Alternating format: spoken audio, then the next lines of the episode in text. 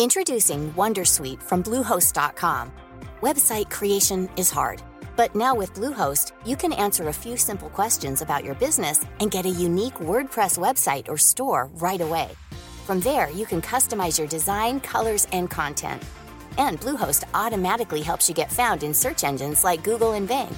From step-by-step guidance to suggested plugins, Bluehost makes WordPress wonderful for everyone. Go to bluehost.com/wondersuite. Comment contribuer à un monde de demain plus durable La saison 2 du podcast Créateur d'impact va chercher les réponses en immersion au plus près des bénévoles, dirigeants d'associations ou bénéficiaires. Des histoires inspirantes et émouvantes sur les motivations de ces aventuriers de l'humain qui s'engagent dans la construction de la société de demain. Generali, sponsor de votre épisode La Story, vous propose de découvrir Créateur d'impact, le podcast disponible sur toutes les plateformes d'écoute.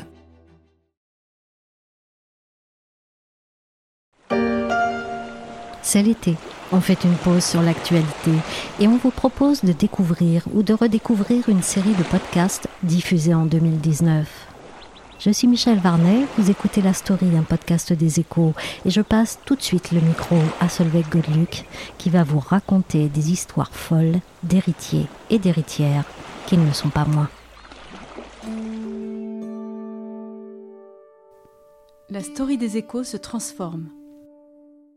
Ils ont connu la richesse et le pouvoir, mais ce n'était pas assez. Il leur fallait aussi la folie des grandeurs. Ces fondateurs et ces héritiers de dynasties industrielles, dont le nom est associé à des entreprises mondialement célèbres, ont laissé derrière eux des constructions et des projets gigantesques, le reflet de leurs obsessions, des rêves et des lubies de Nabab. À l'automne 47, la Spruce Goose s'élance sur la plage de Long Beach et réussit à voler pendant une minute. Ce sera son premier et dernier vol et l'ultime folie du fantasque milliardaire américain Howard Hughes. Épisode 4 L'hydravion géant de Howard Hughes.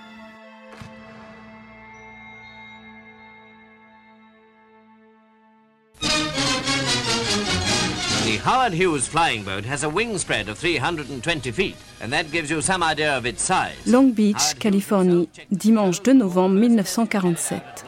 Une foule imposante s'est massée sur le quai qui fait face à l'océan Pacifique.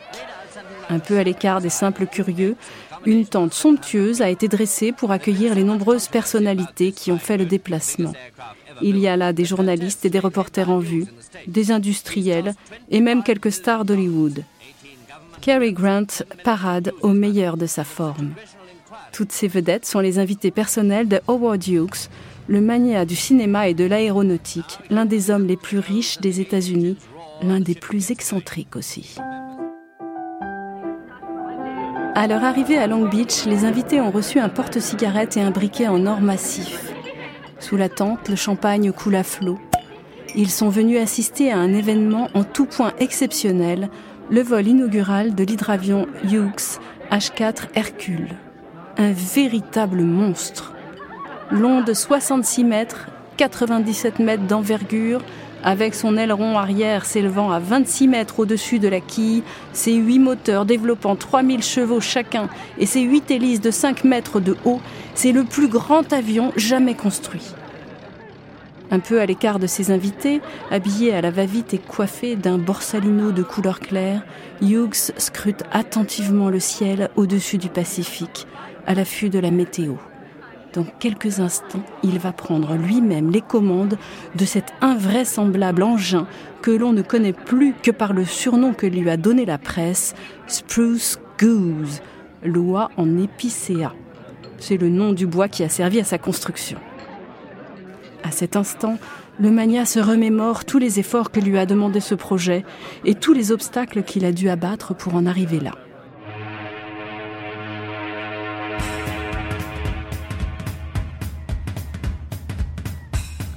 Tout a commencé en 1942 par une visite de l'industriel Henry Kaiser, l'inventeur des célèbres Liberty Ships, ces bateaux de transport fabriqués en série et en un temps record. Howard Hughes est déjà l'une des personnalités les plus célèbres des États-Unis et de longue date. Né en 1905, il a hérité à 19 ans de la très prospère entreprise créée par son père et spécialisée dans la fabrication d'outils de forage pétrolier. Et il a eu l'intelligence de la confier à un gestionnaire talentueux, Noah Dietrich. Ce choix va considérablement accroître sa richesse. Howard Hughes voit ses dividendes monter en flèche, 2,2 millions de dollars en 1924, 8,4 millions en 1926, 55 millions en 1948. Il peut donc se consacrer pleinement à ses deux véritables passions, la production de films et l'aéronautique. Le voilà qui enchaîne les succès sur le grand écran. Les Anges de l'Enfer en 1930, Scarface deux ans plus tard. L'année 1932 est décidément féconde. Il crée aussi la Hughes Aircraft Company, dotée d'une usine à Culver City, dans les faubourgs de Los Angeles. Lorsque les États-Unis entrent en guerre en 1941, cette entreprise est l'un des acteurs majeurs de l'industrie aéronautique du pays. Quant à son fondateur, c'est une légende.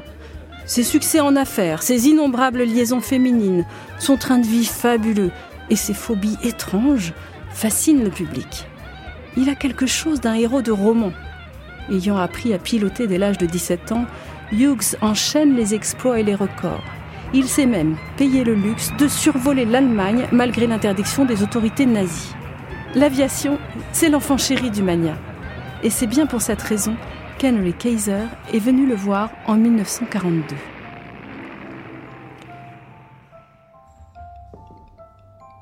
Kaiser, en effet, a un problème.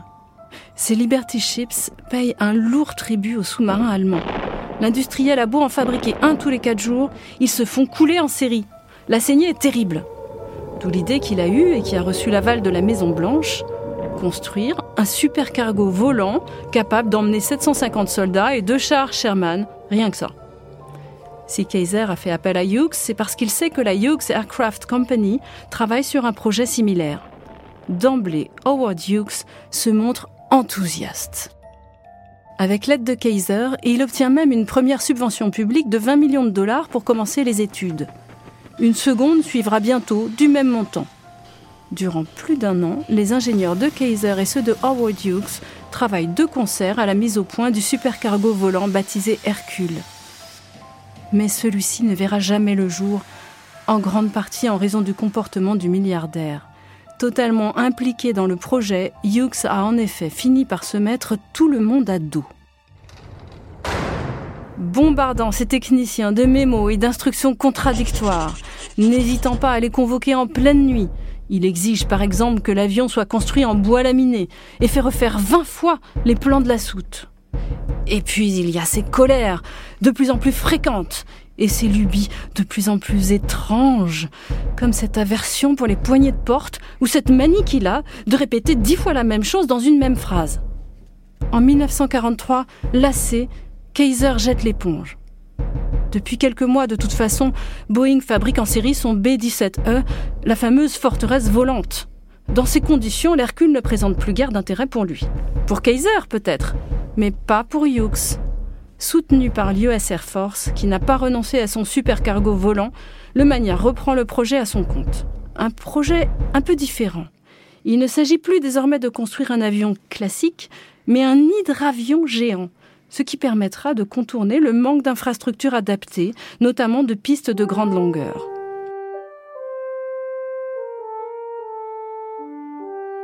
Hughes est plus que jamais à la manœuvre, travaillant jour et nuit, plus impatient, plus insupportable et plus fantasque que jamais. Afin de mettre à l'épreuve les capacités d'amérissage du futur hydravion, il multiplie les essais sur des appareils concurrents.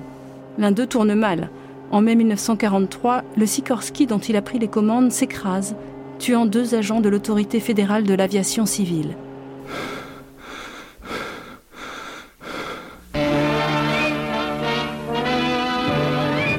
Howard Hughes, famous flyer and sportsman, was dragged out of this wreckage of an experimental plane he was testing.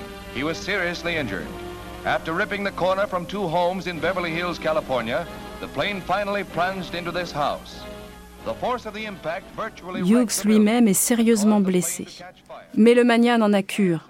Sitôt remis sur pied, il reprend le chemin de son usine de Culver City et se remet à abreuver ses ingénieurs de plans et de notes irréalistes ou incompréhensibles. quelque chose manifestement ne tourne plus rond chez lui. Lorsque la guerre s'achève en 1945, la Hughes Aircraft n'a en tout cas toujours rien montré, ni plan ni maquette. L'US Air Force n'a désormais plus besoin de l'Hercule. Pas de quoi décourager Howard Hughes, l'hydravion géant est devenu son obsession. Ce sera une prouesse technique, le chef-d'œuvre de sa compagnie aéronautique. En attendant, il faut rendre des comptes aux autorités. Que sont devenus les 40 millions de dollars de subventions publiques à Washington, on soupçonne le milliardaire d'avoir utilisé cet argent pour enflouer ses autres activités. En août 1947, alors que la mise au point de l'Hercule se poursuit, Hughes est convoqué devant la commission sénatoriale créée pour faire la lumière sur l'utilisation des fonds. L'audience est publique et retransmise en direct à la télévision.